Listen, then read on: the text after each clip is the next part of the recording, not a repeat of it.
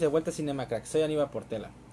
Bueno, bienvenidos a una nueva sección, este, donde vamos a hablar de algo totalmente distinto. Ya no va a ser debates, no va a ser ni un top, va a ser un análisis. Y para eso tengo un amigo que tenía rato, rato que no veía, y es un solo leer los libros. Yo no, soy un huevón. Yo no, soy un reverendo huevón, no, no, no se me da, o sea, me duermo muy rápido. Pero aquí mi compañero este es un gran lector, le gusta y me trata de convencer de leer, pero a ver si lo logra eh, alcanzar. Les presento a Luis Damián Adam. ¿Cómo estás? ¿Qué tal, amigo? Un placer estar aquí contigo. Después de mucho tiempo, Sí, mucho. de mucho. muchas invitaciones, no había podido. Te pido disculpas Nah, por no eso, pedo, pero pedo, pedo. ya estamos aquí. Primero Dios, que salga todo súper bien y que sea el inicio de una sección muy larga, larga, exitosa. larga, exitosa, así es. Ya hay un montón ya de animes, de luchas, de, de cine, obviamente, ya de debate, ahora de análisis. Y esta sección, lo estuvimos platicando antes de, de empezar, no tenemos ni puta idea cómo nombrarla, así que vamos a ponerlo así. De la letra al cine, una, un análisis crack. ¿Qué vamos a hacer en esta sección? Vamos a presentar este una película y su, adapta- y su libro y hacer las diferencias, cómo inician, su, este, los personajes, este, cómo se desarrolla la historia, el escritor y el director. Y para esto, este, nuestro primer tema va a ser una película icónica este, de Stephen King llamado El Resplandor. Así es. ¿Qué te parece El Resplandor? Desde mi punto de vista, Sí. creo que no pudimos haber empezado con una mejor película. Que tanto en cine como en literatura es impresionante desde donde lo quieras ver. Sí. Es impresionante, así que creo que elegimos muy bien nuestro inicio. Amigo, estoy de acuerdo. Y ojalá y salga muy bien. Yo creo que sí, sí, no chinga su madre. No hay pedo, no hay pedo, no hay pedo. Eso, es- eso trataremos de ser lo más espontáneo posible. No pasa nada. No pasa nada, eso es para divertirnos, para relajarnos, porque simplemente estamos en una situación ahorita de la pandemia y queremos este, distraernos. Y esto es algo sano. Sí es. Este, ojalá podamos hacer más episodios, por ejemplo, ya le hice el padrino. El Padrino todavía, de hecho, la película igual la he intentado ver. Ok, Sé que está muy larga, por eso no he podido verla. ok, pero ¿la has leído? No tampoco. Ok, perfecto. Pero me comprometo Me com- Te ¿A compré. Perfecto, perfecto, qué buena a onda. leerla y ver la película para hacer otra sección, otro otro más de este, Otro episodio. otro episodio. No, más. un chingo. Nada más de Stephen King. puta, casi todos sus libros están adaptados. Casi todos. Hay este películas de Alfred Hitchcock, de, de otros grandes directores que hicieron adaptaciones. Eh, Creo que igual, no sé qué otro director. Hay un chingo, o sea, son un Sí, hay bastante. Hay bastante tema para donde tela de donde cortar, así que vamos a empezar. ¿Estás listo? ¿Listo? Listo, amigo. Perfecto, pues aquí vamos. Ok, antes de empezar vamos a hablar primero del escritor y el director. ¿Qué me puedes decir del escritor, Luis? Ok. Primero que nada, el escritor, para los que no lo conozcan, de la historia del resplandor, es Stephen King. Algunos datos curiosos de él que creo que sí es como que importante mencionar. Se, se tiene la creencia que él se refleja en sus historias. ¿Por qué? Porque en la mayoría de sus historias, de sus libros, siempre hay un escritor. No en todos es cierto, pero sí en la mayoría. Entonces, creo que sí, como que se refleja sus historias cuando él se ve en ellas. No sé si lo puede explicar de esa forma. Sí, está bien explicado. Ok. Otro dato eh, podrá ser que él normalmente lo ha hecho en algunas ocasiones. Mezcla personajes entre libros. Y aquí te hago la mención de, por ejemplo, el cocinero del Overlook, que es Dick Halloran, también sale no con algún tipo de protagonismo, pero sale en el libro de It. Como de- un easter egg, em, más o No. menos. podría ser, Ok. ok. Pero este aparece, entonces hasta cierto punto mezcla personajes, aunque no les dé una importancia como la tienen en otra historia. Eh, creo que son algunos datos. Eh, otro, el Overlook, tal cual no existe.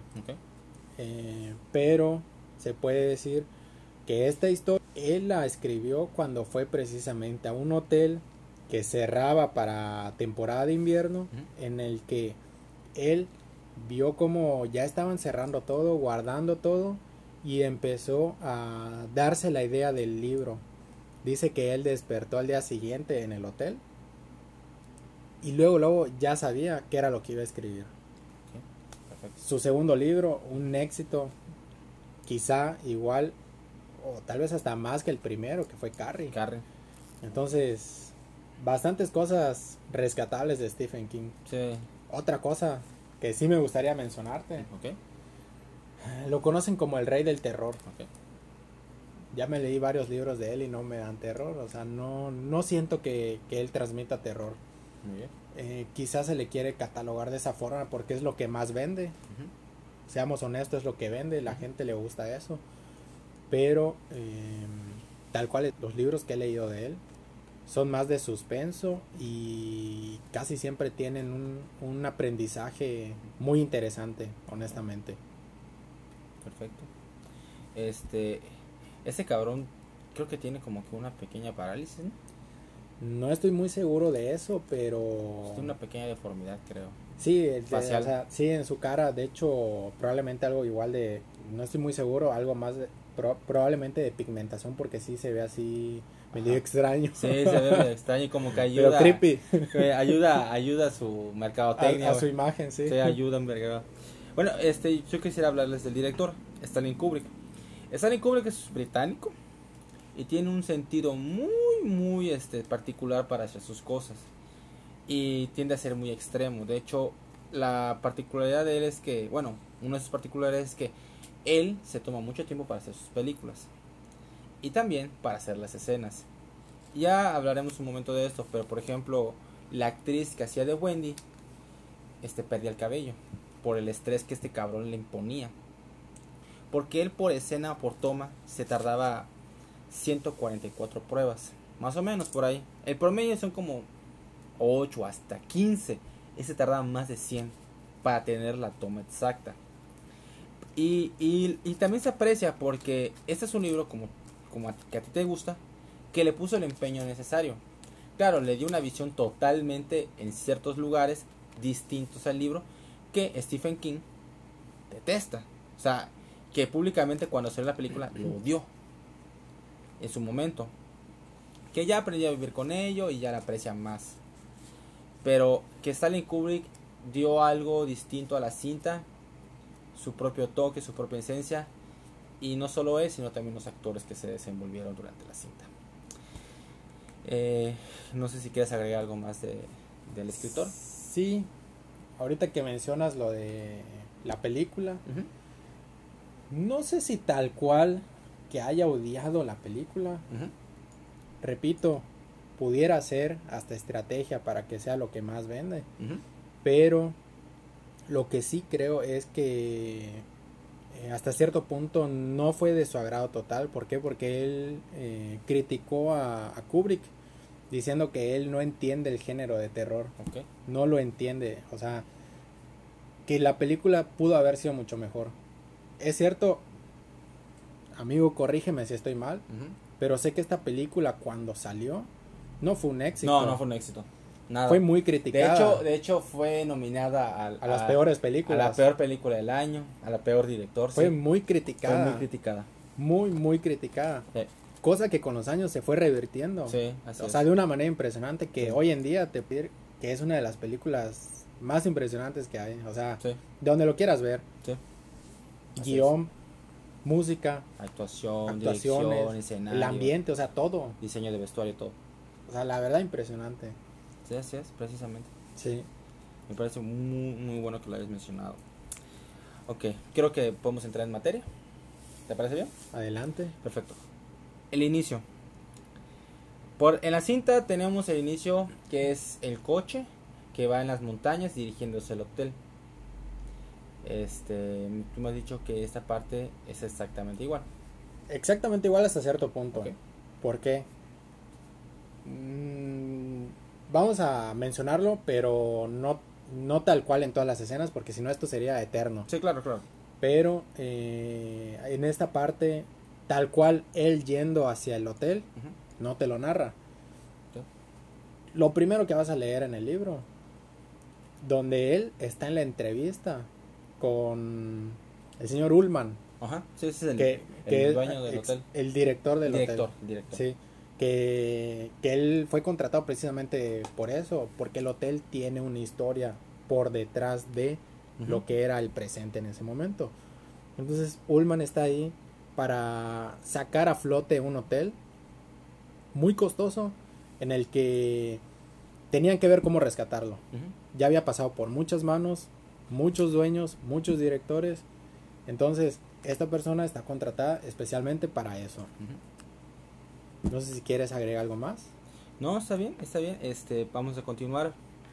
Este, llega la entrevista, le empieza a contar, como tú me dices, la historia del hotel. Y ya, si ya vieron la película, pues tiene una historia muy, muy macabra. Entonces, este, el señor Jack Torrance, que es el papá, el señor que va a ser el cuidador, este, decide tomar el trabajo a pesar de las historias A pesar de lo anterior. que de lo había, anterior, sí. o sea, ni pedo. Luego pasamos con Wendy y con Dani. Ok. Y llega la parte este, donde Dani empieza a hablar con su, con su amigo. Con su amigo imaginario. imaginario, Tony. Tony. El famoso Tony. O es Tommy. Tony. Tony, Tony. Sí. Que, pues, si uno pues ha visto algo distintos, pues, historias distintas, un amigo imaginario no es nada raro. Pero Tony no es algo, no es cualquier amigo imaginario, es algo más. En la película te lo transmite como, como otro ser. Sí. En el libro me imagino que es igual. No. Ok, perfecto. Dime. Gracias por mencionarlo, pero no es igual. Muy bien, muy bien. Te voy a explicar por qué. Eh, Tony en esta en el libro se podría considerar que es parte del don o el esplendor de Ok. Que lo quieren decir que es su amigo. Sus papás quieren justificar que es su amigo imaginario. Sí, lo quieren justificar. Pero no era así. Eh, Danny, de hecho, en el libro, él se iba por la... Se iba en sí mismo. Ok. Cuando él, vamos a decir que indagaba dentro de su propio ser, es cuando él podía ver cosas que iban a pasar Ajá. y eh, en algunas ocasiones eh, podía él saber lo que la gente pensaba, creía o quería. Sí, porque en la película, este, Danny le tiene que pedir permiso a Tony. Oye, déjame ver. Pero aquí es distinto. Te digo, sí habla con Tony. Tony es alguien que sí le responde. Pero eh, se le da un toque más como que es parte del esplendor de Danny. Es como su, como el don que tiene. ¿Ok? No se le da un toque, literalmente algo como diabólico, macabro o algo Sí, así. no, igual aquí no. Cero de eso. Siento que igual no es macabro. Siento No. como que es algo más. Sí. Entonces, no hemos llegado a ese punto, pero más adelante eh, el cocinero le explica a Dani cómo es que suceden esas cosas. ¿Ya? Ok. Después de la entrevista, realmente eh, suceden algunas cosas en el libro, no del todo importantes, eh, parte del- de la historia, pero no del todo importantes, que es cuando empieza como a introducirnos la historia de Tony. Ok. Es- eso es- Digo eso que no del todo importante porque nada más es como que la introducción no es no es que vaya a darnos un dato específico que digamos más adelante, oye, esto lo dijeron al inicio. Ok. Entonces por eso digo no del todo importante, pero es como que una pequeña introducción de cómo es que suceden las cosas con, con Danny y con Wendy. Ok. ¿Por qué menciono a Wendy? Wendy probablemente se le den as- aspectos diferentes en la película y en el libro. Eh, hasta ciertos análisis que han hecho en película libro, Ujú. En el libro se le da un toque más, eh, ahora sí que como lado, o sea, ella podía hacer y deshacer como quería. ¿Por qué? Porque pues el amor de madre. Yo, y- yo siento que en la película tam- también sucede lo mismo, porque en la película cuando estás en el- ella está en el hotel, Ujú. ella hace todo el trabajo realmente, y el otro no. Ella checa la caldera, ella Sí. checa este que esté bien la electricidad, Sí, su todo. alimentación y todo. todo, ella checa todo, así que siento que ahí sí es, es similar, de acuerdo a lo que me estás diciendo. Claro. Después me, eh, sucede lo de llega el doctor. Ujú. Aquí es, es una doctora, tú dices que ahí es, Un doctor. es un doctor. Sí. ¿Cuál es la diferencia entre No, no se les da mucha importancia en este aspecto.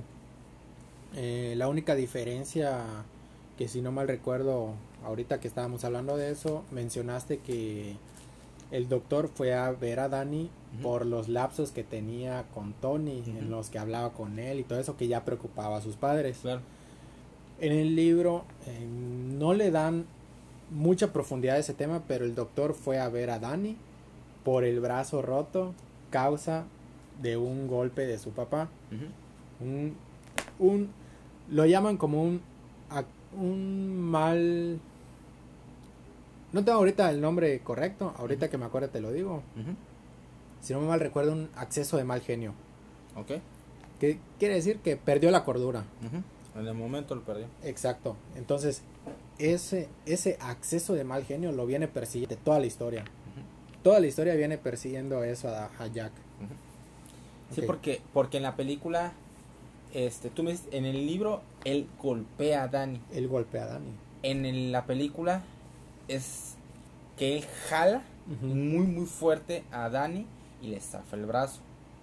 Son y es y, y creo que sí está bien apuntarlo porque en, son tonos distintos de agresividad, Sí. porque es muy distinto que te jalen a que te golpeen. Sí, no, sí, claro. De hecho, cuando sucede este accidente, que fue, eh, creo que vale la pena mencionarlo, Jack tenía problemas de alcoholismo, Sí, sí. entonces él estaba bebiendo su, su alcohol, su cerveza, cuando estaba trabajando en casa. Ujú. Dani, como un niño que era, ve la cerveza, ve que espumea y la tira para ver más espuma. Regresa Jack a su oficina y es donde ve todos sus documentos, papeles y todo lleno de cerveza. Y es donde sucede este acceso de mal genio. Y golpea a Dani. Sí, eh, son aspectos diferentes de agresión, pero menciona que lo golpea y es donde escuchó el brazo como crujía. Entonces, cuando Wendy va al, La oficina. a la oficina y ve el brazo de Dani, que desde que lo vio dijo esto no es normal, en ese momento, menciona el libro, Wendy nunca había visto con tanta ira a Jack Torrance. Entonces, a partir de ahí, eh, aunado a los problemas de alcoholismo y que más adelante igual se queda sin trabajo, eh, empiezan los problemas de, de, pues de divorcio, por así decirlo, que no se hablaba ese tema precisamente por Danny, pero se podía sentir. Ok. ¿Qué pasa?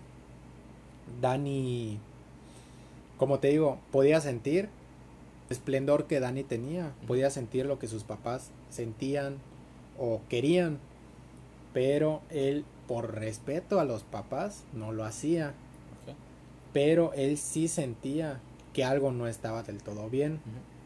¿Qué pasa?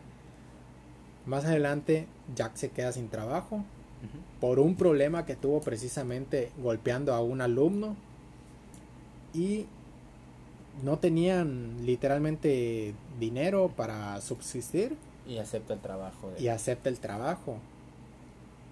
En este punto, cabe mencionar que el, el libro te da ese, ese punto como un como un luz como una luz perdón de cómo te lo puedo explicar de Una luz de alerta.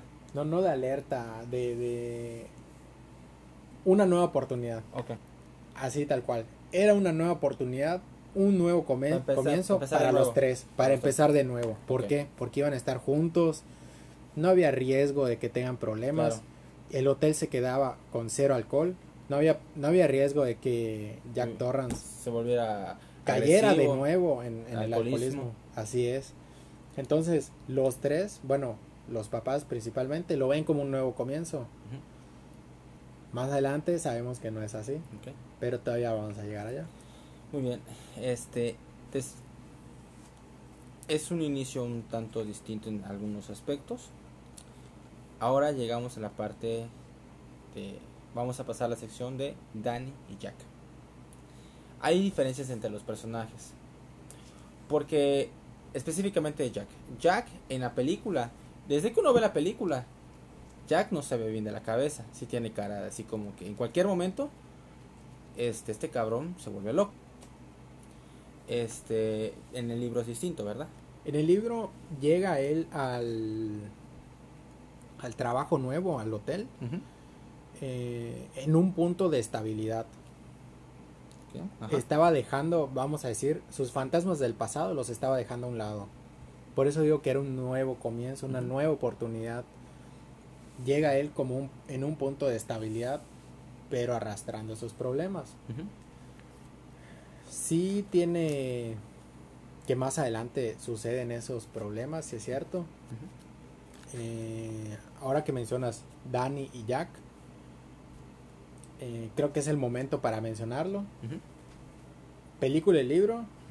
Se puede decir que son diferentes. Porque En la película, ¿quién es el protagonista? Sí, Jack. Jack Torrance. Es, sin duda, Jack Torrance es el protagonista. Sí, Jack Torrance es el protagonista. En el libro no es así. En el libro, Danny Torrance es el protagonista. Que de hecho, en la secuela, Es totalmente protagonista. es el protagonista total. Sí. Que todavía no lo he leído ese libro, pero ¿Todavía me no? urge leerlo. La película es muy buena. ¿eh? Sí, la película está buenísima. Sí. A mí me encantó. Sí, muy Pe- buena. pero este siento que no lo he enlazado por completo las historias. Más adelante hablaremos por qué. Eh, pero son los protagonistas libro película son diferentes. O sea, completamente. En el libro nos, nos narra la historia de Danny, cómo él ve el punto de sus padres, o sea, cómo él puede sentir las cosas. Y en, en la película no, en la película es todo sobre Jack. Sí, porque realmente este Jack, este Dan- eh, Jack es el vehículo de la historia. Sí. Danny es como él es el, el sensor de que puede suceder algo, pero no te enfocas mucho en él, te, te enfocas como Jack poco a poco se está volviendo loco. Sí. Sí, sí, sí. De hecho, lo que mencionábamos hace rato, eh, Tony, el amigo imaginario de Danny, le dice o le advierte a, a Danny que no vayan al hotel. Sí, de hecho igual le dice este, en la película no vayan. Sí. ¿Por qué? No, no te lo voy a decir. Ay, por favor, Sí, dímelo. na- y nada más le muestra lo de Red Las- Room. Ajá. En la, peli- en la película, este, no solo le muestra eso, sino le muestra el, el, ¿cómo se llama? El mar de sangre. El mar de sangre, que eso no sucede en el libro. Sí, no sucede. Eso sí no sucede. Las puertas del ascensor abriéndose y saliendo toda esa sangre no sucede. No sucede. Eso fue el toque del El director. Eso sí. sí, así es. Que fue un muy buen toque. Sí. Sí, es impresionante. Totalmente.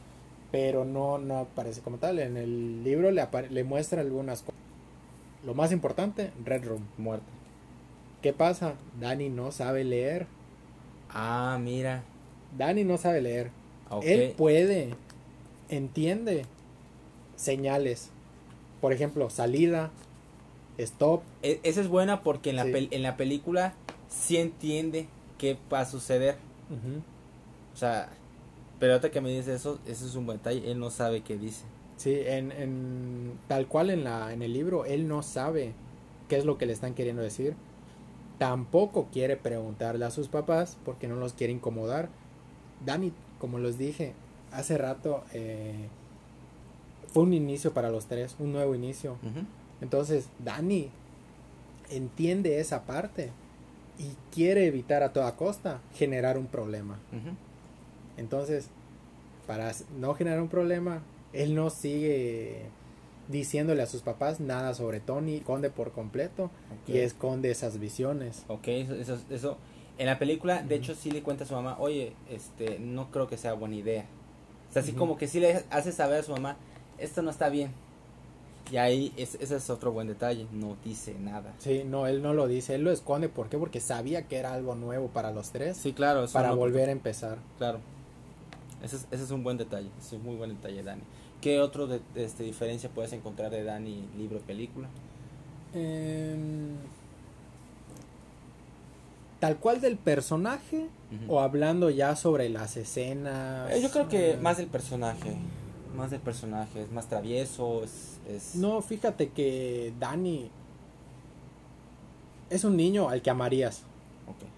Lo amarías ¿por qué? porque él hace caso a lo que le dicen sus papás, trata de evitar siempre los problemas, siempre trata de hacer todo lo posible por agradar a los adultos. Digo, obviamente sabiendo lo que está bien y no. Claro, claro. Este Sí, porque en la película sí. él se ve muy, muy, muy callado, Sí, muy taimado, o sea, no, no, no quiere hacer muchas preguntas, no quiere relacionarse con los demás, es, es más cerrado. Sí, siento que hasta cierto punto es muy parecido en ese aspecto. Porque, como te digo, en el libro él trata de evitar los problemas, o sea, de generar los problemas. Entonces él se calla muchas cosas. Digo, más adelante vamos a hablar sobre lo de la habitación Ujú. 237 o Sí, 217. sí, ahorita vamos a pasar a eso, vamos a pasar a eso. Y ahí él se calla algunas cosas. No lo dice, lo esconde lo más que pueda. Y pues así algunas cosas. El Dani, ¿qué te puedo decir? O sea, un personaje muy bien desarrollado. Muy interesante. Te repito, es un niño al que amarías. O sea, no son de esos niños en el que dirías, no lo quiero ni ver en pintura. Ok, perfecto, perfecto, perfecto. Este, ahora de Jack, me decías que es más estable. ¿Qué más diferencia puede encontrar en cuestión de personalidad? Es más responsable, puede decirse. Te, Porque, te repito, ajá. porque, o sea, por lo que tengo entendido, he escuchado algunas cosas. Que en el libro, él hace más trabajos de cuidar del hotel. En, el, en la película, él nada más se la pasa escribiendo, algo que no escribió. que nunca, que no escribe, y a jugar con una pelota, no Sí. hace nada realmente.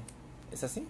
Ok, eh, hablando ya sobre estos aspectos, eh, Jack Torrance como tal llega en un punto de estabilidad al hotel, al trabajo, al famosísimo Overlook. Em, te puedo decir que como su estabilidad, él llegó bien, eh, llegó estable hasta cierto punto. Sí, él venía acarreando problemas porque a pesar de que tenía cierta estabilidad, sí él recordaba el momento, por ejemplo, en el que él golpea a su, a su hijo y lo lastima. Se siente más este culpable. Sí, hasta cierto punto sí, porque él lo tiene presente muy seguido en el libro. Sí, porque en la película como que fue algo que pasó Ajá. y ya. No, él sí lo tiene muy presente, entonces trata de evitar siempre ese tipo de problemas. Ahora, eh, tal cual en el libro, sí él escribe su historia, pero sí eh, hace los trabajos que tiene que hacer, no se lo deja a Wendy. Wendy, eh, en este caso, ella se dedica como que más a la cocina, a limpiar eh, la habitación y todo ese tipo de aspectos. Ok. Sin embargo, Wendy si tenía que hacer algo también lo hacía. Sí, sí, sí. Eh, la verdad fue un, yo creo que Wendy hasta cierto punto es un personaje poco valorado, pero un personaje muy bien hecho, llevado a la, a la realidad por así decirlo. Ok. O sea, mu- fue un muy buen personaje, Sí. que no está de más. Sí, sí, de hecho, ella, a pesar de que en la película le ves la cara de susto en todos lados, pero ella tiene los huevotes bien puestos, por ejemplo, ella se, obviamente con miedo porque puta te está acercando a tu madre y te quiere matar, pero si actúa, si hace algo para enfrentarse a su esposo, a Jack, y trata de hacer algo por, ¿tú sabes qué? Nos vamos de aquí. Lamentablemente sucede lo que sucede y no se pueden largar por el, por el, por el frío y porque pues ya no hay vehículo. Pero sí tiene, siempre hace algo por tratar de ayudar a, a, a Dani, A Dani de protegerlo. de protegerlo. Sí. Los instintos maternales. Exacto, es lo que te decía hace rato, su amor de madre. Siento que nunca faltan. Sí. O sea, siempre está presente y no es, es el caso, perdón, de, de Wendy. Tal cual trata de proteger todo el tiempo a Danny, eh, de cuidarlo. Ella sí se da cuenta como Jack poco a poco empieza a perder la cordura. Ella lo puede notar y es cuando empieza a- Ah, ok, eso sí, que en la película ella, o sea, hace todo el trabajo, pero como que tal vez ya que está... Sí, que, que trata de no interrumpirlo en su Ajá, trabajo. Sí, porque él, lo- Sí. él amenaza. Sí, No me molestes. sí. Ok, está bien, no me meto. Ya, pero no, pero no, no, no siente esa sensación de que se está volviendo loco, sino que, ok, hago un lado. Sí, de hecho, ahora que lo mencionas, yo vi primero la película y después leí el libro. Ok. Cuando llegué a esa- ese punto, esperaba leer en el momento en el que... Ah, este, no, no, no Fona, no sé qué madre, este, Ujú. makes Jack a Jewel Boy. Algo así, la verdad no me acuerdo cómo era exactamente, Sí, sí, sí. pero esperaba leer ese momento Y nada, y no, obviamente chale, no. coño. Este, pero sí él está completando su, su obra. porque es sí una- está escribiendo. obra- sí está escribiendo. Ah, ok, eso, eso está bien, eso está bien. Pero eh, no es algo que logre terminar, obviamente. Sí, sí, claro. No, pero al menos lo que me estás diciendo, al menos sí escribía. En la película no escribe ni madre, no sabe qué escribir. Sí, sí está escribiendo, pero sí, como dices, amenaza a Wendy que lo deje en paz. Pero esto ya es más adelante, porque al principio él daba todo por Wendy y por Danny. Te repito, él se sentía culpable, trata de componer las cosas, todo por ellos. muy bien, muy Y bien. sí hacía sus trabajos de vigilante de, de invierno en, el- en un hotel. Perfecto. Entonces sí, él trabajaba con la caldera, reparaba el tejado, o sea, abría las ventanas como le decían, las cerraba, Sí, le daba mantenimiento hacer, a todo. Cosa que la película no hace. No, ahí sí lo hace, pero más adelante empieza él a perder la cordura. Poco a poco el mismo, el mismo hotel empieza a conducir a Jack conducir. hacia ese punto. Que es, es bueno anotar. El, en la película nada más como que le prenden la mecha para que se vuelva loco. De algo que ya iba a estallar. Ya lo que iba a decir. En, la, en el libro es distinto. Él lo va conduciendo a ese punto. Sí, eh, en este punto, el mismo libro te menciona como el hotel tiene cierto aspecto como si tuviera un alma, por así decirlo. Entonces, el hotel se representa con personas que hayan estado ahí o que hayan fallecido ahí. Fue el caso de Delbert Grady, que fue el vigilante anterior. Ok, creo que con eso podemos pasar a la sección del hotel. Correcto. pasaremos a la sección del hotel. Entonces, Delbert Grady eh, se, se empieza a presentar junto con Lloyd, que es el, el cantinero. Lo dice cantinero. Exacto. A Jack Torrance y lo empiezan a inducir a, a ese punto de locura que es donde él regresa, por decirlo así, a sus fantasmas del pasado y empieza a caer nuevamente en todo lo que él ya había evitado. perfecto. Este. Por ejemplo, en el libro no hay. Este. Digo, ajá, en el libro no hay este laberinto. En el libro no existe laberinto como tal. Probablemente, no estoy muy seguro de esto, pero probablemente se le quiso dar eh, un final distinto. ¿Por qué? Porque sabemos que en, el- en la película el laberinto es el final. Sí, claro, ese final. Probablemente se le quiso dar un... Algo más un- dramático. Algo más dramático. eh, o, o probablemente, como te mencioné hace rato, quizás hasta por costos o algo por el estilo. Hablando cin- cinematográficamente. Sí, el final, que ya Sí. llegaremos a ese punto. Eh, probablemente por eso es que no, no, no hay el laberinto en el libro, porque es un final diferente que ya llegaremos allá. Así es. No hay piscina de sangre. O no sea, hay, el mar de sí, sangre no, hay existe. ese mar de sangre. Eso es, como te mencioné hace rato, es toque del, del director que la verdad no vino sobrando. No. Estuvo muy es, bien. o sea, es una de las escenas más impactantes que he Sí. visto hoy. Porque la primera vez que aparece es en el sueño de Danny, que le muestra en la película obviamente, este Tony. Tony. Y si lo asusta, sí. lo traumatiza. Pero ¿Qué otros detalles? Por ejemplo, no es en las montañas el hotel, ¿verdad? ¿Perdón? El hotel no está en las montañas. Sí, ¿verdad? sí está en las Ah, montañas. En Colorado. En Colorado, ok. Sí. Ok. Sí, porque no sé si en la película igual es en Colorado. Sí, creo que sí es en Colorado. Creo que sí, no, la verdad no me acuerdo. Tiene- no me acuerdo muy bien de ese detalle. Este, me imagino que el hotel era más, bueno, pasemos al, al, al más interesante.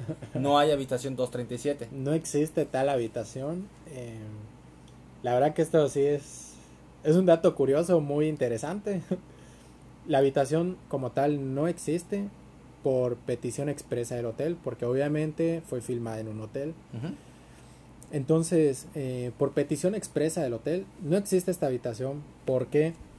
Por el mismo hotel como precaución eh, de que la gente tenga miedo de llegar al hotel Sí, sí. y le asignen esa habitación y no se quieran quedar en esa habitación. Sí, eh, sí, igual me asustaría como que no, no, gracias. sé que fue película, pero no me arriesgo. Exacto, o sea, bueno. después de ver la película y ves lo que sucedió, en la habitación 237, Ujú. es cuando dices, no, no me quiero quedar en esa habitación, Sí, no, no, no me voy a meter al baño. No, no, no, capaz se me sale una vieja así de, toda así desfigurada, no, qué asco. No, bueno, si está... Además en, en putrefacción, o sea, Si todavía estuviera cuando era joven, bueno, va, no pedo, güey. Ese fantasma está pues a Jack se le presentó cuando estaba joven. Sí, sí, sí. Sí, que es, es una de las escenas más culeras porque Sí. al principio se ve, sí se ve tétrico, que hay una mujer así que te aparezca y todo el pedo, pero te lleva el placer, ¿no? Sí.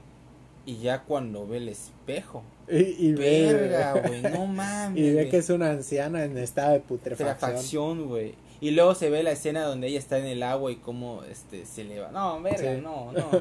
Está Por eso te digo, si te quedas en esa, en esa habitación, eh, no vas a querer entrar al baño. No, no, mames, no, no entras, no entras. Entonces, por petición del hotel, es que se, se cambió la habitación 217 a, A 237, 237. porque el hotel no tenía esa habitación. Entonces, ah, no existe esa habitación. No mames. no, ni iría, ni, ni iría al hotel. Este, para. O sea, que, ah, vamos a ver qué pedo. No, madres, yo no entro. Estaría padre, ¿eh? O sea, Fíjate, y qué cosa, cosa curiosa sí es ese detalle de producción de la película. La, el, el hotel ajá. donde van a filmar que sale en la película no es el mismo interior.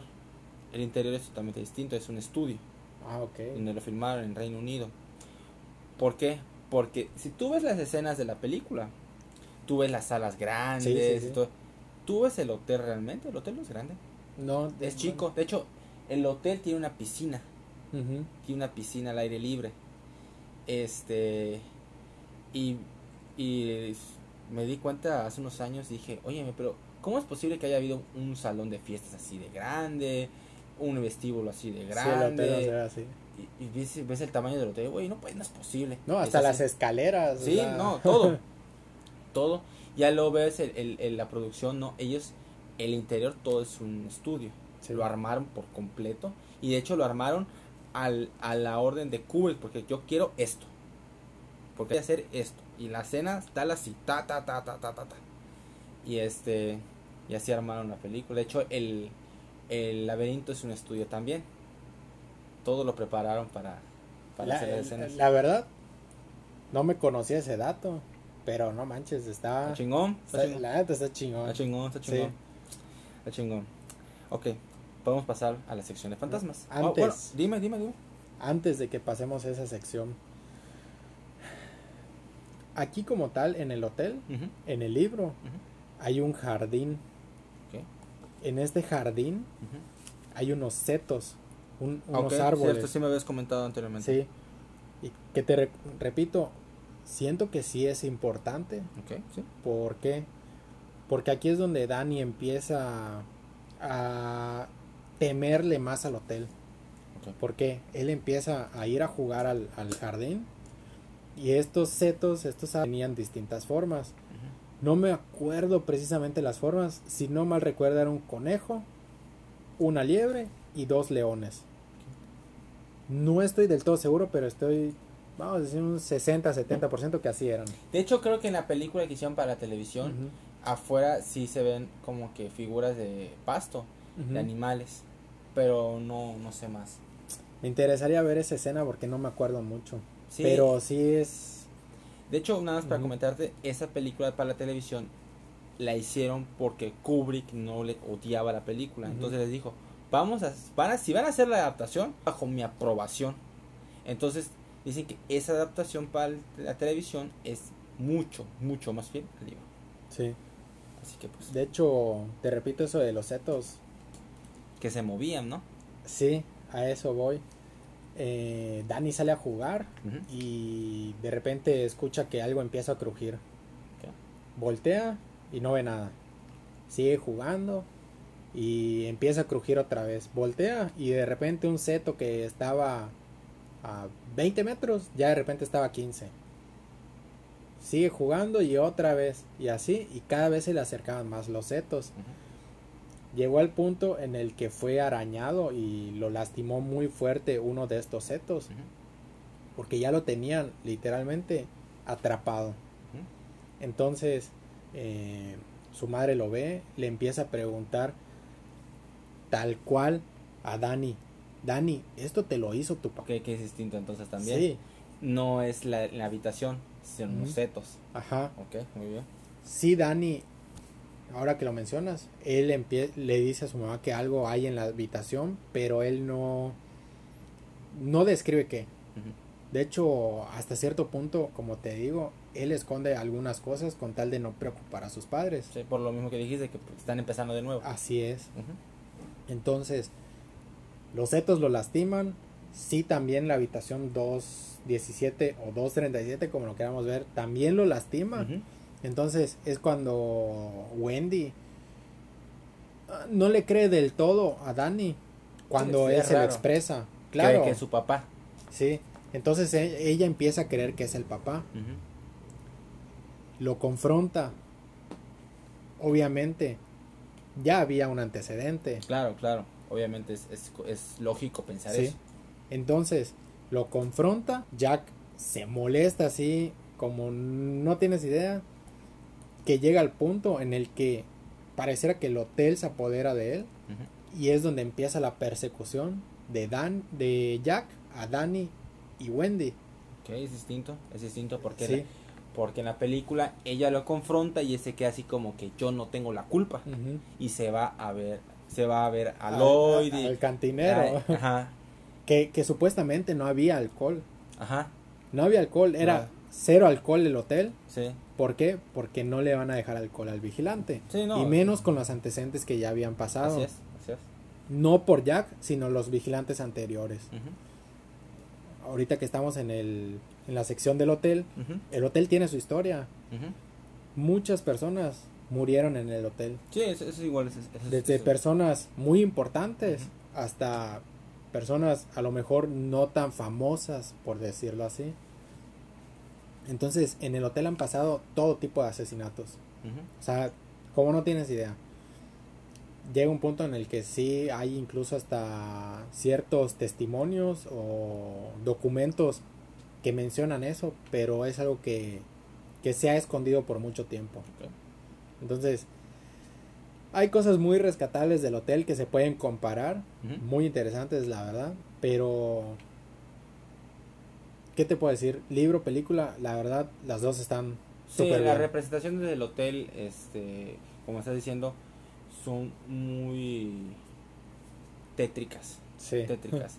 y creo que lo de los setos, eh, que lo cuentas, hasta que lo cuentas, sí se me hace algo que hubiera sido interesante ver en la, en la Sí, película. yo creo que sí, ¿eh? O sea, Y creo que sí hubiera habido la tecnología, porque no tenías que hacerlo realmente que se, que se movieran. O sea, nada más la sensación de que, algo se acerca. de ¿no? que algo se acerca. No tienes que hacer que se mueva, ¿no? Como que Claro. el terror de que estas cosas como que mm, como que tienen vida, ¿eh? Pero el, el, el laberinto se me hace un, se me hizo un elemento este adecuado para un para un hotel que está embrujado Sí, y le da un aspecto este extra. sí, la verdad el laberinto no está en el libro, pero fue algo que Muy bueno. cayó bien. cayó bien. O sea, bien. no fue algo que digas, esto en la película no lo quiero, quítalo. O sea, no, la verdad cayó muy Cayó bien muy en la bien. película. cayó muy bien. Sí, Así es. Ok, ahora creo que podemos pasar a los fantasmas. Ok. Este, la mayor diferencia me habías comentado antes de que grabáramos son Lloyd y Grady. Al- sí, Delbert Grady. Delbert Grady. ¿Cuáles son las diferencias? Porque en la película, lo- obviamente Lloyd es el cantinero y. Grady en la película es un mesero, pero aquí es distinto, ¿verdad? Sí. Ok. ¿Puedes decirme? Eh, no, no, no, perdón. Lloyd es el cantinero. Ajá, Grady sí se presenta como mesero. ok. Pero vamos a decir que es el mesero. Que después de todo lo que había pasado de la confrontación, Wendy y Jack, es donde sucede que eh, Grady es el hotel representado en alguien que falleció ahí. Entonces, el hotel empieza a tomar posesión, por decirlo así, de... El, el espíritu de Grady. Ajá, o sea, se, se representa de, de la forma de Grady, pero es el hotel mismo diciéndole a Jack qué es lo que tiene que hacer. ¿Cuál es su trabajo? Ok. Que sabemos cómo termina la película. Claro, claro. La persecución, pero es el hotel diciéndole a, a Jack todo lo que tiene que hacer. Ok. O sea, no le esconde nada, le dice tal cual. Jack lo, lo logra ubicar, le dice, oye, si yo te conozco, yo sé quién eres. Sí, como en la película. Así es, y le dice, este, tú eres el, el anterior vigilante, que no sé qué. Y dice, sí, así es. Y el hotel, eh, el, perdón, y el jefe quiere que haga lo mismo, que hagas lo mismo Eso que yo distinto, hice. Eso es distinto, eso es distinto. Y entonces le- él se empieza a preguntar así como, ¿y qué fue? Y le dice, no tienes que indagar mucho, tú sabes qué es lo que yo hice. Que es cuando los fantasmas también se ubican la- las hijas de Grady, porque las terminó matando. Que las mató, si no mal recuerdo, con un hacha. Y, al, Sí. fi- y al final él, él se suicida con una pistola. Ok, en, en la. Es, es. Me decías que las, las, las niñas no son gemelas. No son gemelas. No Tal cual en el libro no hay gemelas, eh, las niñas se llevan aproximadamente dos años de diferencia, de dos a tres años, no menciona exacto cuánto. Pero es de dos a tres años. Ok. Eh, digo, es un dato ahí Sí, como eh, curioso por decirlo claro, así. claro, sí. porque muchos se quedan con la imagen de las gemelas. Sí, que creo que da más miedo. Sí, sí, como le da un aspecto más este tétrico, mucho más tétrico. y de la- hecho, y pero, pero en, la, en la película él se mata con una escopeta, no con no con sí con una pistola, Pistola. sí. Eh, de hecho, él, perdón, las niñas em, como que tratan de adver- advertir a Dani. Aunque es distinto igual. Sí, eh, y en la película siento que es algo más como, como que tratan de asustarlo, Ajá. porque él les huye y se le aparecen y les huye. Ahí no, hasta cierto punto siento que el, el autor, Stephen King, da a entender que las niñas quieren advertirle. Ese es el mensaje, váyanse, Ujú. váyanse, váyanse. Así es. Ok, sí, porque en la película ellas, ellas funcionan como un como los espíritus que murieron ahí. Sí. Te vamos a mostrar cómo morimos, puta. Exacto. Y, y la película, neta, cuando, cuando le dicen ven a jugar con nosotras por siempre, por siempre, y se ve la parte cuando están así bañadas en sangre, con los hachazos, verga, güey. No mames, te pasaste de lanza, Grady, no manches. Oye, ¿Qué? Ah, dime, dime, dime. este, creo que ya avanzamos bastante. Y hay algo que Ajá. no hemos mencionado. Ok, dime, dime, dime, tú dime. Dick Halloran, Ah, bueno, sí, Dick Halloran, el, el cocinero. el cocinero. Sí. No hemos mencionado todavía nada de Dick Halloran. Tienes razón, Y tienes razón. todavía vamos a llegar a unas partes donde aparece Halloran. Sí, Y es así como que, oye, ¿y por qué ya vamos a llegar a Dick Halloran y no le hemos mencionado? cierto, cierto. Nada más un pequeño detalle Ajá, antes de adelante, con, a ver. con Dick Halloran. Este, en la, en la película, cuando decías, Grady le, tiene- le dice lo que tiene que hacer. Sí, En la película no, él le hace entender lo que hay que hacer. exacto, así, así tal cual fue. O sea, le hace entender. Porque, porque Grady le dice, yo no fui el cuidador. En el libro me dices que sí. Yo fui, yo sí fui el Sí. cuidador. Yo no soy el cuidador. Sí, lo que pasa es que Jack lo ubica, o sea, sí le lo ubica, sí. pero ese, ese no le dice, no, sí, yo, fui- yo, Ujú. yo nunca fui cuidador. Este, usted, usted siempre ha sido el cuidador. Y este de parece que tiene problemas con su familia, sí. Este, yo igual tenía una familia Sí, y yo los yo los como di- como dice en la película. Más o menos dice, yo los eduqué. Y con educar se entiende que las mató. Sí. De hecho, es muy parecida esa parte, o sea, no hay tanta diferencia. No me acuerdo exactamente las palabras en el libro, pero son es muy muy similar esa parte. O sea, eso sí. Pero, por, o sea, por lo que me estás dando a entender, es que en, el- en la película sí hay una sensación de. Porque Jack, cuando le pregunta, le, y usted era. No, usted siempre ha sido el cuidador y usted va a hacer su trabajo. Sí. Pero nunca le dice qué. Y luego le dice, tal vez tenga que educarlos. ¿A qué se refiere? No me, no me refiero a nada. Sí que le empieza le empieza a dar a entender qué es lo que él hizo y qué es lo que él tiene que hacer. Ajá. Sí. Y, y dices, verga, o sea, sí ya, ya está saltando la, la vara y verga. Ahora sí, vamos a con Dick Halloran. En la película me encanta hoy.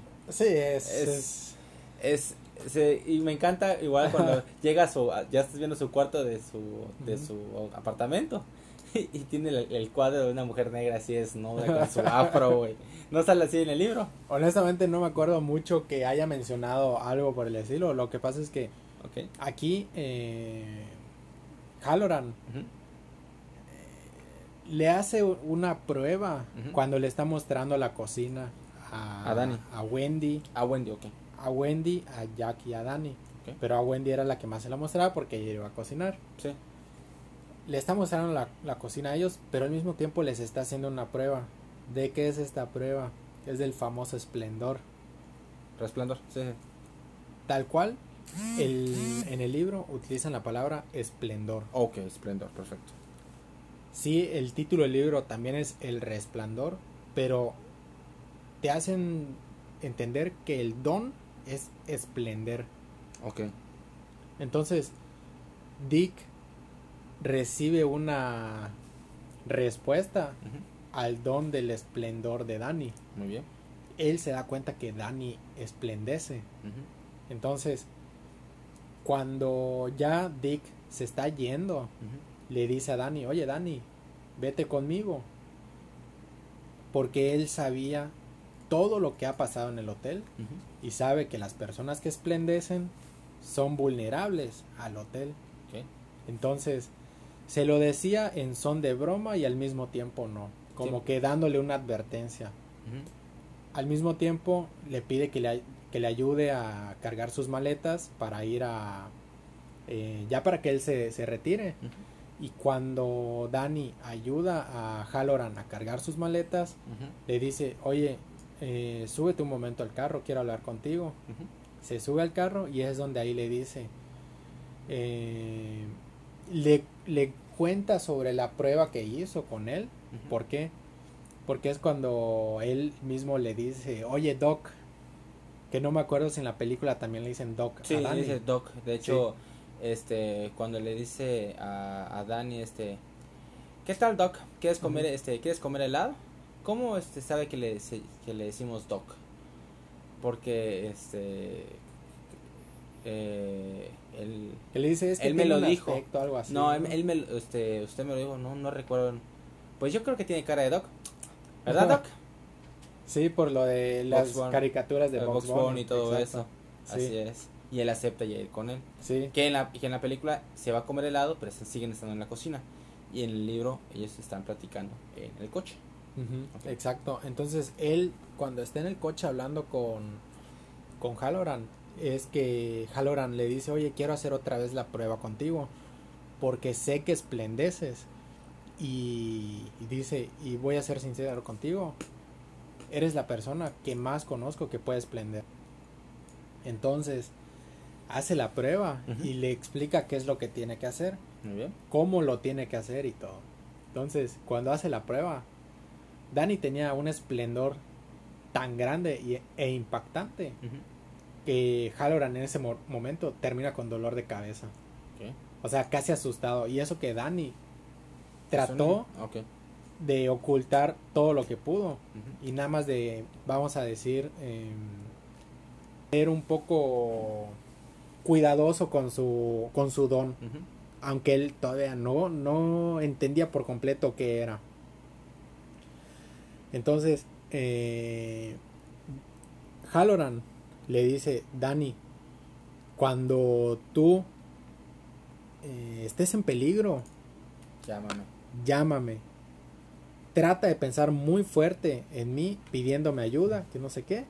Y así, no importa que yo esté del otro lado del país, así voy a poder escucharte. Entonces, ya sabía Dani qué era lo que tenía que hacer en situación de peligro. Eh, Halloran de Colorado, él iba a Florida, donde tenía una casa en la playa y él decía que él iba a la playa y que en un ratito iba a estar riéndose de todas las personas que se iban a estar quejando del frío cuando él estaba en la playa. Claro. Entonces, sí es importante Halloran. Sí, porque en la película es totalmente distinto. Sí. Este, eh, platica, le, platica- le dice, oye, lo que tú tienes se llama resplandar. Sí, Y es personas que resplandemos hacemos tal cosa. Y le pregunta, ¿qué hay en la habitación 237? Ahí no hay nada. No te metas en esa habitación. Tienes nada que hacer. No hay nada. Y eso es todo. O sea, no... Y tampoco le dice, llámame. Nada más. Hacen esa pequeña plática, pero no... No... No, No profundiza, advierte no nada, ajá. advierte nada. O sea, aquí no hay nada y bla, bla, bla. Y como... Y, y creo que es... Ahí sí es más profundo el personaje de Halloran en el sí, libro. es a lo que yo iba ahorita. Creo que acá es más importante porque eh, Porque hace, hace dar cuenta Aquí- a Dani de su poder. eh, cuando estaban en el carro platicando, Ujú. eh, Da- Halloran le explica a Dani el poder que tiene, el don que tiene. Otra cosa, Dani no le pregunta, él se lo dice. Le Ah, dice, Perfecto. cuando estés acá en el hotel vas a ver muchas cosas que te van a espantar, te van a dar mucho miedo. Es normal, es por tu don. Lo único que tienes que hacer, cierra los ojos, piensa en otra cosa y cuando abras los ojos, eso que está ahí, que te está dando miedo, ya no va a estar. De esa forma se va a ir. Lo que Halloran no contaba era que con el poder tan grande o el don tan grande que tenía Dani, era que a- ese truco, por decirlo así, no le iba a funcionar tan fácil. Era algo que tenía todavía que, que controlar mejor Dani. entrenar. Exacto. Entonces es cuando suceden los problemas en la habitación 237 O 217. o 217, que fue cuando eh, esta mujer, ya en estado de putrefacción, eh, ahorca a Dani. Y es que tenía en su, en su cuello, tenía los moretones y todo eso. Ok. Dani intenta hacer el, el truco que le dijo Halloran sin éxito. Cierra los ojos y cuando los vuelve a abrir ya está enfrente de, de Dani ahorcándolo. A la verga, qué asco, güey. Entonces, o sea, fue, yo creo que, si no mal recuerdo, en la película no está tal No. cual esa escena. No, de hecho nunca sale con ella. O sea, nada más. la con- ve y sale corriendo. No, no, no, no. Nada más se acerca a la puerta y ya. O sea, no, no la ve ni nada. En la película no se Bueno, ve. en el libro tal cual sí, él entra a la habitación, abre el baño y en el baño ve a la mujer. Él eh, cierra los ojos y, y- y los vuelve a abrir y cuando los vuelve a abrir ya estaba caminando la mujer. Vuelve a cerrar los ojos y ya Nada. estaba enfrente de él. ¿Y cómo se la libra? Sí. ¿Cómo se la libra? Entonces él este sigue haciendo eso y fue que logra escapar por decirlo así. Sin embargo, las secuelas de este accidente con la habitación ya habían quedado. Entonces es parte de la confrontación de Wendy con Jack. ¿Por qué? Porque pensó que había estrangulado a su hijo. Entonces, uno fue el arañazo de los setos y otro fue La eh, estrangulación. la estrangulación. La viejita. Sí. Entonces sí, sí. Esa, para que veas, esa parte sí es Sí. más terrorífica. Esa Sí. parte es más terrorífica, sí. Sí. Porque yo entiendo por qué la película no lo mostraron. La película, este, a veces en, en una cinta o en algo, no es necesariamente mostrarlo para, para meter miedo. Es como, es como tiburón. Tiburón, nada más la música, nunca ves al tiburón hasta No, el final. claro. Y a veces La es pura más, aleta. ya, ya, y, y a veces es más terrorífico no saber qué es lo que te atacó Sí. porque juega con tu mente. Estoy de acuerdo. Vamos a hacer una pequeña pausa y vamos a, continuar porque nos metemos mucho con. Nos, nos profundizamos un chingo, así que. Está muy interesante. Sí, sí, sí, está muy chingón. Así que ahora continuamos. Ahí va.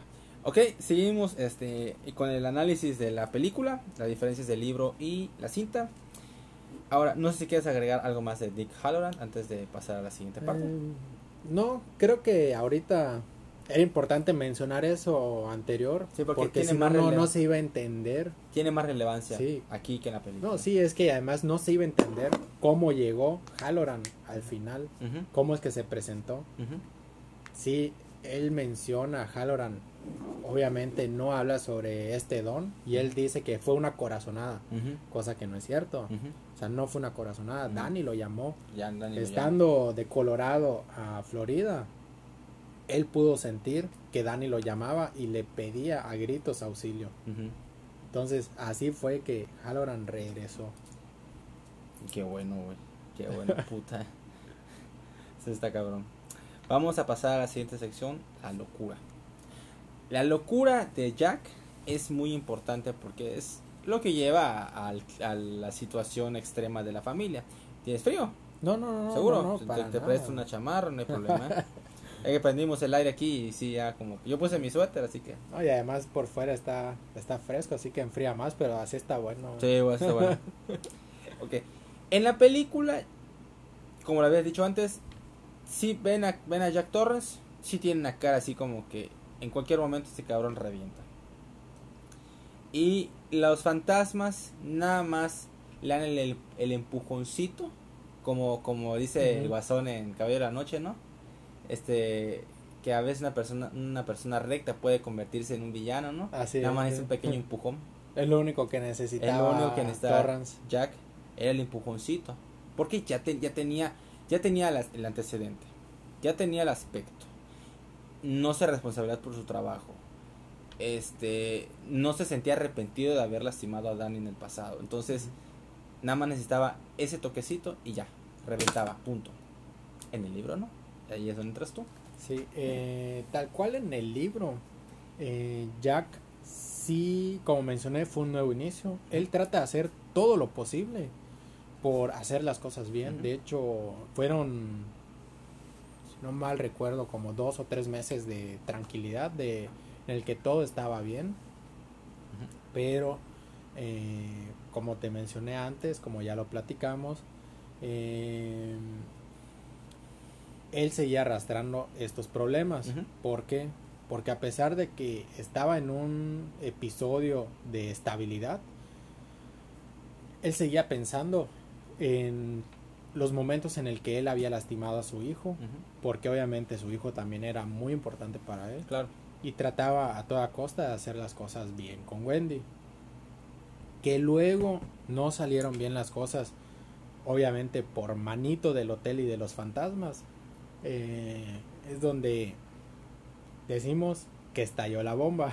Sí. ¿Por qué? Porque todo eso, o sea, estaba, estaba tranquilo, no habían problemas, él trabajaba en el hotel, eh, cuidaba la caldera, que la caldera es algo muy importante en el hotel, eh, cuidaba la caldera, reparaba los tejados, abría las ventanas, cerraba las ventanas, tal cual le habían dado las indicaciones de todo lo que tenía que hacer, él lo hacía. Poco a poco él empieza a meterse en su lectura, y él este eh, cuando sucede la confrontación como tal es donde ya no estalla la bomba.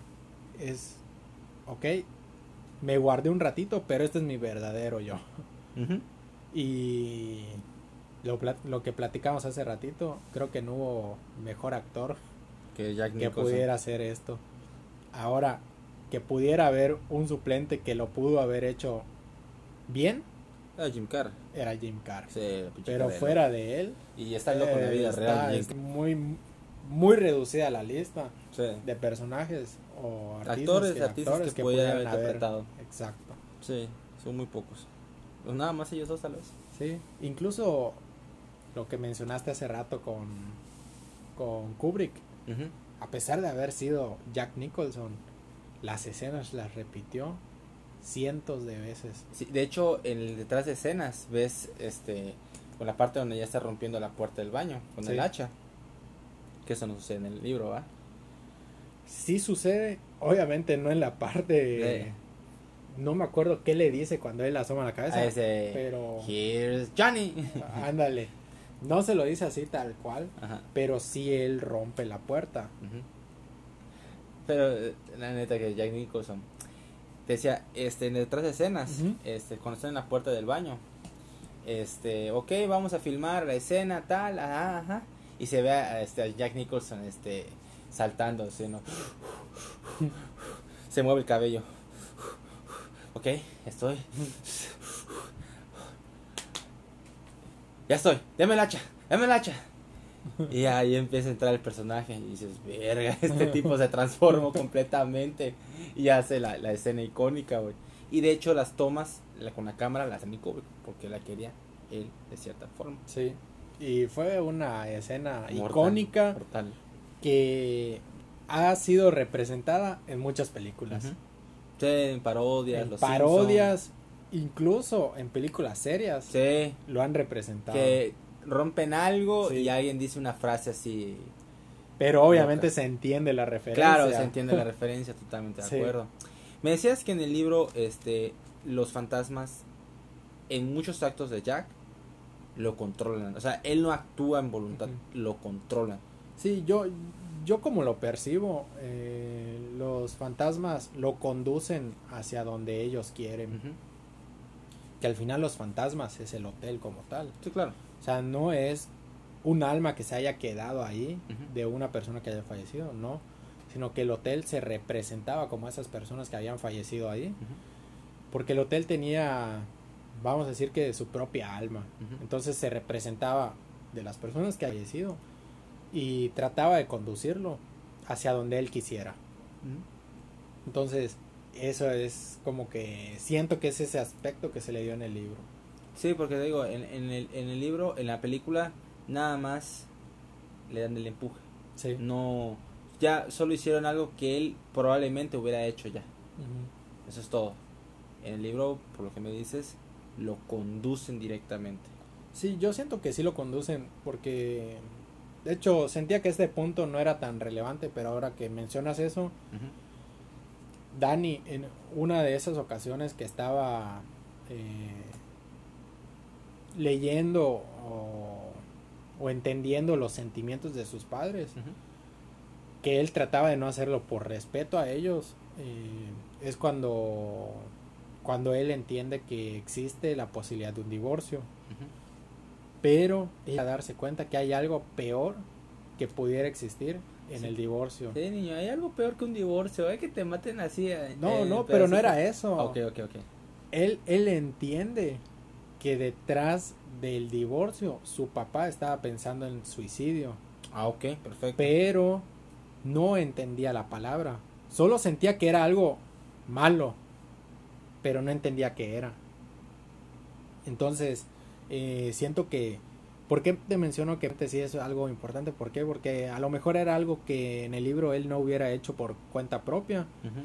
porque él quizá antes de hacer algo así, antes se hubiera suicidado. Sí, sí, sí, o sea, él, él nunca hubiera estado dispuesto, o sea, de matarlos, nunca hubiera Claro. estado en su mente de matarlos eh, en la película.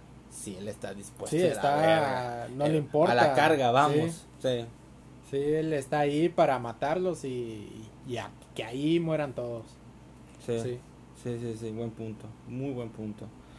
Este, ¿qué otra cosa? Este, ah, fíjate, siempre me preguntaba, en la película, cuando lo, cuando lo encierran en el, en el cuarto de las despensas, Ajá. lo liberan los fantasmas. Sí, Igual aquí. sí, sí, tal cual. Pero, Eh, él, él trata de convencer a Wendy de que lo liberen, pero Wendy no cae. De hecho, yo pensé que el libro Wendy lo iba a liberar, pero no, Wendy no lo libera. Los fantasmas lo liberan. Son los fantasmas que lo liberan.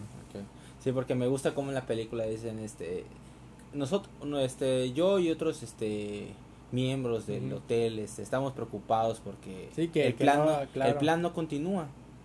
¿Qué sucede? Este, sale, se salió de control. Pues parece que su mujer, este, es mucho mejor que usted. Puede que ella sí complete el trabajo. Deme una oportunidad, le mostraré que yo sí lo puedo hacer. Sí, ¿Está seguro que lo va a hacer?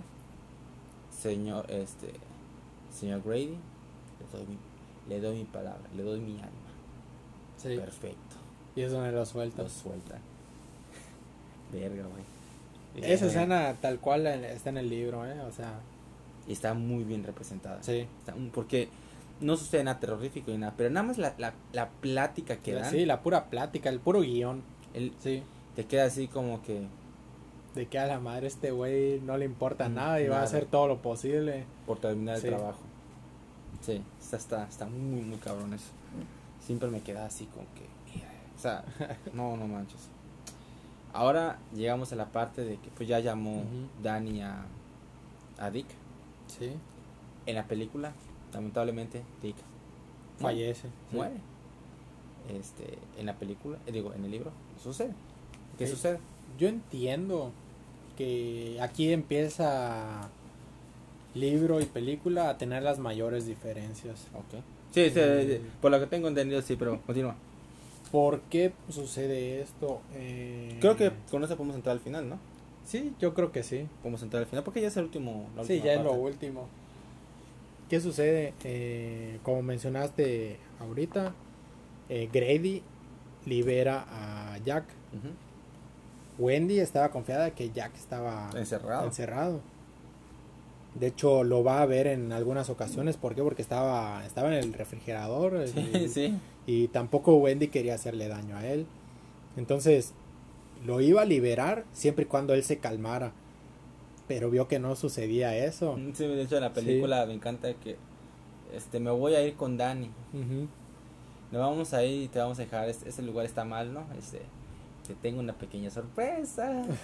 la pinche cara de luego que saca la lengua y dice, este, ve a la, ve a checar el motor y puta, y no se pueden escapar. Sí. Pero bueno, sí, continúa, verga, esta parte. Dices, este cabrón lo pensó todo, ¿eh? No se van a ir, están encerrados aquí conmigo. Pero está... A pesar de que fueron dif- finales diferentes, Ajá. los dos son muy buenos Sí, finales. sí. A lo que yo iba hace rato, que no logro enlazar por completo las historias de El Resplandor con Doctor Sueño, que es la secuela, porque el final no me cuadra con el inicio de la otra película. Ahorita te voy a explicar por qué. ok. Eh, acá no muere Halloran. Sí. De hecho, en esta película, si no mal recuerdo, eh, en la película del Resplandor, eh, Halloran muere apenas llegando, ¿no? Sí, güey. O sea, Es- de hecho no hizo nada. de hecho, lo que pasa es que ya que estaba rompiendo el el- la puerta del baño, escucha el ruido. Sí. Y este, y está Dick. Hola, ¿hay alguien aquí? Ujú. ¿Hay alguien? Y este, y Danny estaba escondido. Y ya cuando llegan a sigue avanzando, ya sale Jack y, Y pone el hacha en el pecho y, ¡ah! y se escucha el grit y grita Ujú. Danny porque pues lo siente, o sea, por el, Sí. res- por el resplandor. Y nada más levanta la cara a Jack y dice, eh, ya te encontré. Sí, que le empieza a decir negro de mierda y no sé No, qué no, tanto. no. Bueno, al menos en la... pero sí, ah, le- bueno, ¿qué? Le empieza a decir así, no, que negro y que no sé qué, o sea... Pero, que, pero por lo que tengo entendido, en el, en el libro no un hacha, ¿verdad? Sí anda... No me acuerdo exactamente Era como un el mazo. arma, Era como un mazo. pero sí anda armado. Ok, sí, sí. sí. Con un cuchillo, si no mal recuerdo. Ok, perfecto. Este, pero no... No muere Halloran. No, no, no. Eh, Halloran, de hecho, logra rescatar a Danny y a Wendy. ¿Cómo llega Halloran? Ujú. Halloran llega porque Danny lo logra llamar, lo contacta gracias al don que tiene. No importó que Halloran estuviera en Florida. Apenas sintió eh, el llamado de, de Danny. Es que Halloran no la pensó dos veces. Se larga. Llama a la policía, los advierte. Y en lo que él los advierte, se, él se regresa al hotel. Policías tratan de contactar con el hotel. Que el hotel tenía obviamente su, su radio. Y no logran contactarlo. Van a hacer su, su revisión y creo que también terminan matando al policía, si no mal recuerdo. Ah, ok. Sí, porque en la película este, no logran contactar porque Jack rompe la radio. Ajá, por eso. Pero va el policía a revisar qué pasó porque no contestaban. Y en la película nadie va. O sea, no contestaron. Ah, bueno. Y ya. ¿Qué sucedió luego? Eh, llega Halloran después a las muchas cientos horas. Sí, sí, sí. Estaba de viaje, Claro, obviamente. Claro, claro. Entonces, este, él llega directo a salvar a Dani. Él sabía que era lo que tenía que hacer porque Dani ya lo había contactado.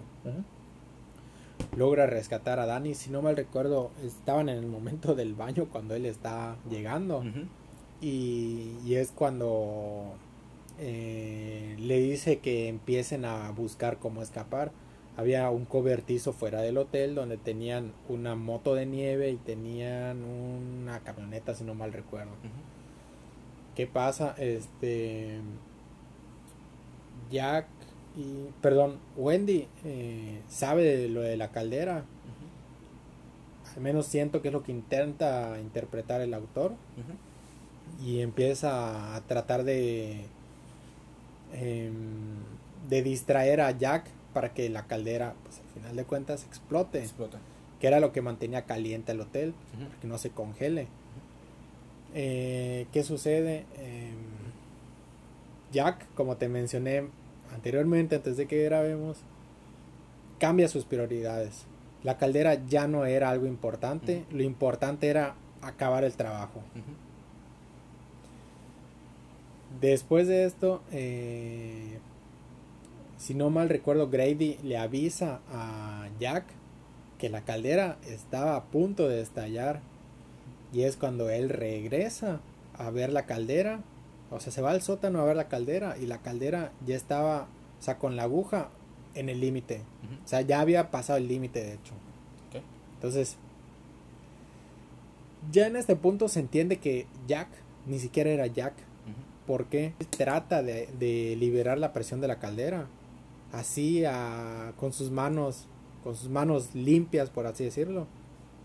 Y es cuando él quema sus manos. De hecho el libro lo menciona tal cual que empezó a despedir olor a carne quemada. Entonces eh, ya en este punto Jack ya no era Jack. Ya Halloran Wendy y Ujú. habían logrado escapar del hotel, yendo hacia el cobertizo para lograr escapar. Y es cuando este de Jack eh, estaba liberando la presión, cuando de repente, pues simplemente no lo logró. El hotel se va a la fregada y estalla.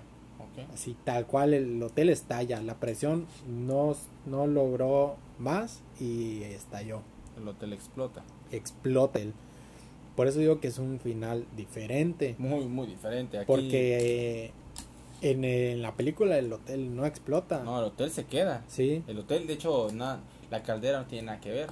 exacto. Ya que este mata a Dick y Wendy Wendy toma su, su camino por la casa de la locura porque empieza a ver al, a los fantasmas. Sí, El, la sala de fiestas puros cadáveres. Este el señor que está con su copa el cráneo roto. el famoso este dos fantasmas del señor que este se las básicamente se las está chupando a un cabrón con un disfraz de oso. Sí, básicamente ve el mar de sangre ve este las telarañas y Jack persiguiendo a Danny en el laberinto. Sí, Danny es muy inteligente logra tapar las sus huellas regresando a la por donde caminó se esconde y, Y Jack se pierde. Jack se pierde y muere congelado, pero me encanta cómo grita por, por Danny. ¡Dani! Sí. De hecho, en, eh, en el libro tal cual le dice, eh, Dani, ven a tomar tu medicina y le empieza a decir groserías a su propio hijo. Ah, ok, eso nunca sucede. Entonces es algo, en el libro es muy repetitivo, pero que no está sobrando, o sea, no cansa, no harta, no... Que le dice, o sea, no solo a él, sino que también Tony ya se lo había advertido, que él tal cual le iba a decir, ven a tomar tu medicina, ¿cómo le dice? Ven a tomar tu medicina, pequeño hijo de puta. Y, Eh, y es que lo empieza ya Jack a decírselo a Danny. Y es donde la visión que había tenido con Tony se estaba haciendo realidad. El Red Rum. Exacto. De hecho, el Red Room, desde su cuarto, si no, ma- si no me equivoco, él lo vio ahí plasmado. Ok. ¿Cómo se dio cuenta después Danny? Por el espejo. Sí, sí. porque estaba al revés. Curiosamente que no es Danny en la película, sino Wendy que se da Sí. cuenta a través del espejo, que dice murder. que Sí, es- asesinato. Asesinato. Sí, asesino. Entonces, sí, estuvo. Fueron detalles muy buenos. Muy, muy tanto libro como película. Muy interesantes. muy interesantes. Este, De hecho, lo que mencionábamos hace rato, aquí Halloran no muere, logra escapar con, con Wendy, Wendy, y, y con Danny. Danny. eh, pero eh, ya cuando estaban escapando, todavía Jack, ya no siendo Jack, intenta hacer, valga la redundancia, un último intento para que ellos no escapen y, y los mate. Y es que literalmente Danny y Wendy ven como algo entre los escombros porque Danny todavía quería a su papá. Claro, claro. eh, tenía la intención de, de rescatarlo, de ayudarlo. Y ven como algo se empieza a mover. Y todavía de, de los escombros sale algo que no era humano.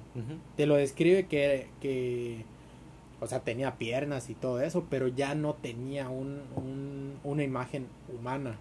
No será como el de este, Will escocés en... ¿Te acuerdas que hacen la parodia de Freddy? ¿Ves que, que se quema Will el escocés? No me acuerdo. Sí, que es el- la casita de terror, que es la parodia de Freddy Krueger y que Will escocés se quema. ¿No lo has visto? No, no lo he visto. Puta, eh, eh, nada, decía para referencia, pero te mostrar una foto y dices, ah, sí, es, es más o menos esto igual, güey. Sí, es que te lo describe como, como un cuerpo eh, Calcinado, muerto ya. ya, o sea, sin forma como, como tal. Entonces ya eh, Halloran y Wendy le dicen, Dani, es que ya no es tu papá, tenemos que escapar. Y es que lo, lo convencen y ya logran escapar. ¿Por qué te digo que no me cuadran las historias, no me enlazan el resplandor con, con la secuela de Doctor Sueño? Que en Doctor Sueño está el hotel otra vez. El hotel está en pie. Y en, en el resplandor el hotel explota. Ujú. Por eso no me cuadran. Tal vez el historias. fantasma re- o sea, reconstruye el hotel, tal vez. No estoy del todo seguro, pero no creo. Ok. ¿Por qué? Porque la cargo muy importante. Sí, o sea, sí. ¿Por qué te preocupas si te vas a reconstruir otra vez, no? Ujú. Ok. Tiene, tiene, Sí. tiene sentido, tiene sentido. Entonces, yo creo, como obviamente en, en la del resplandor en, en el cine no explota el, el hotel, fue que le dieron ese, ese inicio a la película de Doctor Sueño, en donde sí está el hotel. Claro. Quiero leer el libro de Doctor Sueño. Sí sabes, este, sí sabes cómo es que se dio el libro ¿Cuál? de Doctor Sueño. No, a ver. Lo que pasa, me acuerdo, cuando todavía usaba mucho Twitter. Stephen King hizo una encuesta, hizo una pregunta. ¿Qué prefieren? Lo que pasa es que se- era el aniversario de del Resplandor, Ujú. del libro del Resplandor, y les pone, ¿qué quieren ustedes? ¿Una nue- ¿Un nuevo libro de la Torre Oscura o la secuela del Resplandor? Y ganó creo por 80% Hace una idea. este, la secuela. Y así hizo el Oh. libro. Y es que el libro, la verdad no lo he leído, perdón, pero la película está buenísima. O sea, Sí, muy buena, muy buena. No, no, no le quita nada a la, a la primera película. no, exacto. Y es, y es un buen, es, respeta tanto el, la visión del, del escritor como la visión de Stanley Kubrick. Sí, Y eso, eso es muy agradable, porque era muy difícil, ¿eh? sí, O sea, era muy fácil cagarla y lo hicieron muy bien. sí. Y ¿por qué no he leído este libro? Te soy sincero. No te quedes Sale, no, no, no, no, no, para nada. Salen los libros. Desgraciadamente no lo compré antes de que salga la película. Sale la película y ahora las ediciones que empiezan a salir del libro es adaptada a la película. Ok, ya. Entonces, obviamente, lo que yo lea de ese libro va a hacer referencia a toda la película. Entonces, por eso no he conseguido el libro ¿Tienes- tienes- ¿Quieres buscar la primera edición? exacto. Ok, entiendo. Sí. entiendo, entiendo. Sí, por saliendo, sí vas a encontrar el libro de Doctor Sueño por todos lados, pero todo es adaptado a la producción cinematográfica. Ya, ya. Ok, es buen, es buen detalle. Sí. Bueno, yo creo que con eso terminamos este, este pequeño análisis de, del libro y la película. Ahora vamos a pasar a nuestras conclusiones. No sé si quieres agregar algo más acerca del, del tema. antes de Mm. pasar a las conclusiones. No, estaría ya bien dar las conclusiones. Creo que abarcamos todo Sí, demasiado bien. demasiado bien, Sí. estoy de acuerdo. Ok, en el momento comenzamos. Ok, este, nuestras conclusiones. A mí me gustaría decir que me la película de por sí me encanta, es de mis favoritos de todos los tiempos. Me acuerdo que la vi en Navidad, la primera vez. La vi en Navidad y me impactó demasiado. Tenía 11 años, me acuerdo perfectamente. Y el hecho de que ahorita me estés contando detalles de las diferencias de lo, de, con el libro, por ejemplo, me hubiera gustado que se desarrollara más en la película, por ejemplo, Dick Halloran. Porque eso que le enseña, le educa a Danny acerca de su don, es muy importante. Sí. Eh, me gustó más el, el, el hecho de, de que el hotel, en el- la película sí te da a entender como que el hotel tiene vida, Ujú. pero es más bien los fantasmas Sí. lo que rodea el lugar. En el libro me parece interesante que es el, el hotel Sí. en sí el que controla todo. Tal cual el Overlook. El Overlook es el que controla todo. Me agradó, por ejemplo, el hecho de, de que Jack es... Su transformación es más entendible y es más fluida que en la película. En la película él está loco. Sí, ya lo ves al principio y ya, ya sabes, este cabrón revienta en cualquier momento. Sí. En la película llevó su proceso para que reventara. Y eso, eso igual lo aprecio libro. más. En el libro, perdón, en el libro, tienes razón, en el libro. Este, yo creo que cada uno tiene sus propios este, puntos favorables. Puedo entender tal vez que Stephen King en su momento lo haya detestado. Pero la visión de Stanley Kubrick está demasiado cabrona como para bajar. Y la- no, no puedo bajar esta visión que tuvo con la música, los escenarios, las actuaciones, el guion, todos esos detalles tan chingones que me agradan. No sé qué quieres apuntar tú en tus conclusiones. Este, tú que has visto y has leído. Ok. Em, como conclusiones, para mí sería muy difícil decantarme por una opción.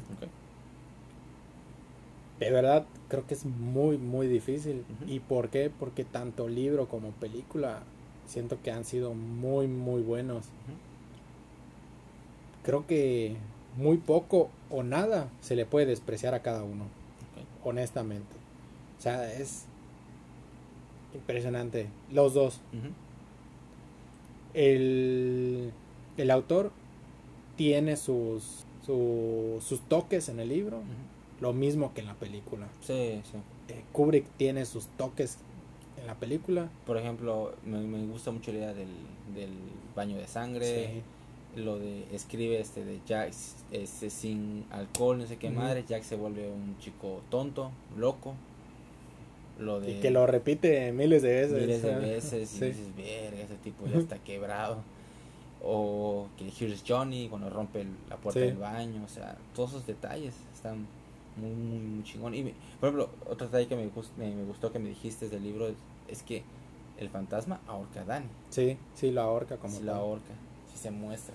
Y sí me lo estoy imaginando así como, verga, que es- cierra y abre los ojos, cierra y se acerca, y se está acercando y se está acercando. Es, no, no mames. No, y de hecho no me acuerdo exactamente en la película si ya hay un después, vamos a decir dos años después del... del- Es, es el verano, sí, bueno, cuando ya se, se acerca la foto, se acerca la foto y se ve que ya... Ah, bueno, pero no hay un qué pasó con Wendy y Danny. No, no, simplemente se va, Bueno, en el libro sí hay. ¿ok? eh, nada más es como una conclusión del libro de qué es lo que sucedió con ellos. Ujú. Eh, nada más para mencionar así muy rápido. Ujú. eh, Danny y Wendy se fueron a vivir, obviamente lejos de ahí. No recuerdo exactamente dónde. El papá se volvió Dick. Ah. Pero ve esto, Danny quedó tan traumatizado que casi no hablaba. Digo, si de por sí era un niño muy reservado, ahora era triplemente reservado. Eh, tenía él un poder tan fuerte con su don Que los fantasmas del Overlook lo empezaron a seguir. Verga. Que eso es lo que sucede en la, en la secuela. Que es que empiezan a ver que, que Danny los puede ¿Ver? puede ver, puede sentir.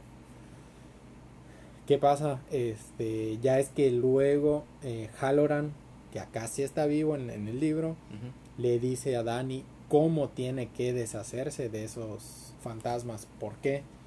Porque dice que no lo van a dejar de fregar nunca. Entonces es que le enseña qué es lo que pasa tal cual en la secuela, les- le enseña cómo tiene que guardarlos en su mente. Tiene como una caja. Exacto, y es que hace la caja, o sea, le dice, mira, cada vez que te suceda esto, vas a hacer esto, lo otro aquí, y vas a imaginarte una caja registrada, ¿no? Perdón, una caja fuerte en la que vas a meterlos y las cierras con llave y te deshaces de la llave. Nunca más te van a molestar, no van a salir de esa caja. Entonces, Ya le enseña. Por eso es que ya cuando él es grande ya sabe qué es lo que tiene que hacer. Ok. Entonces, eh, creo que algún, algo extra que sucede en el libro que... Sí, que justifica el uso de la caja en la película. Sí, sí, lo justifica por completo porque Halloran se lo enseña. Sí. Entonces, eh, como conclusión mía, sería muy difícil decirte uno en específico. Sin embargo, si tuviera que elegir, yo creo que me terminaría yendo por el libro. Ok, perfecto. Honestamente, en un momento cansa, no es una lectura pesada. De hecho, para un lector nuevo que le guste ese género, que diga, me interesa leer suspenso o algo así. Sería una buena lectura porque no es pesada, es muy fluida, es fácil de entender y con muy buenos detalles. Entonces, si es cierto lo que dices, la música, la ambientación, o sea, todo, pero se compensa en el libro, sí, de otras formas que lo justifica por completo, o sea, Claro. que dice, sí, o sea, sin embargo, no quiero decir con esto que la película la dejo, vamos a decir, el libro con un 10 y la película con un 7, no, Ujú. o sea, No, Libro como- 10 y como- película como me- 9.9. Como me dijiste decir de cementerio de animales. ah, no, ce- cementerio animal. 7 ¿no? y menos 10. Sí, sí, Cementerio de Animales, otra película de Stephen King. Perdón, otro Adaptación de otra Stephen King. adaptación de Stephen King que ya libro le pongo un 7 de 10 al libro y a la película un menos 10, una porquería por Ah. Es entretenida. No, o sea, lee, lee el libro, de verdad. Y vas a decir, no sabes qué, mejor no lo leas, porque si no, no te... La película que te gusta ya no la vas a ver igual. No, no digo que no me gusta. Me agrada, o sea, la, la puedo ver, o sea, no digo que la vea cada rato, pues sí me entretuvo. Me agradó eso de que el, el niño y el, el cementerio y el viejito que siempre no lo lleves, no lo lleves, no lo lleves, no lo lleves. Y el pendejo ahí va, ay sí, hijito, te llevo. Bueno, no hay pedo. ¿Qué te pareció eh, estar en el programa? Muy interesante, muy ameno. Y pues gracias por la invitación. No, no, gracias a ti. Este, espero que sea el primero de muchos. Hay un chingo, como decíamos al principio, hay un chingo de películas que hicieron, este, libros que hicieron películas, algunas muy buenas. Podemos contar las que hasta fueron malas por el De simple hecho, hecho, sí. de, de hacer.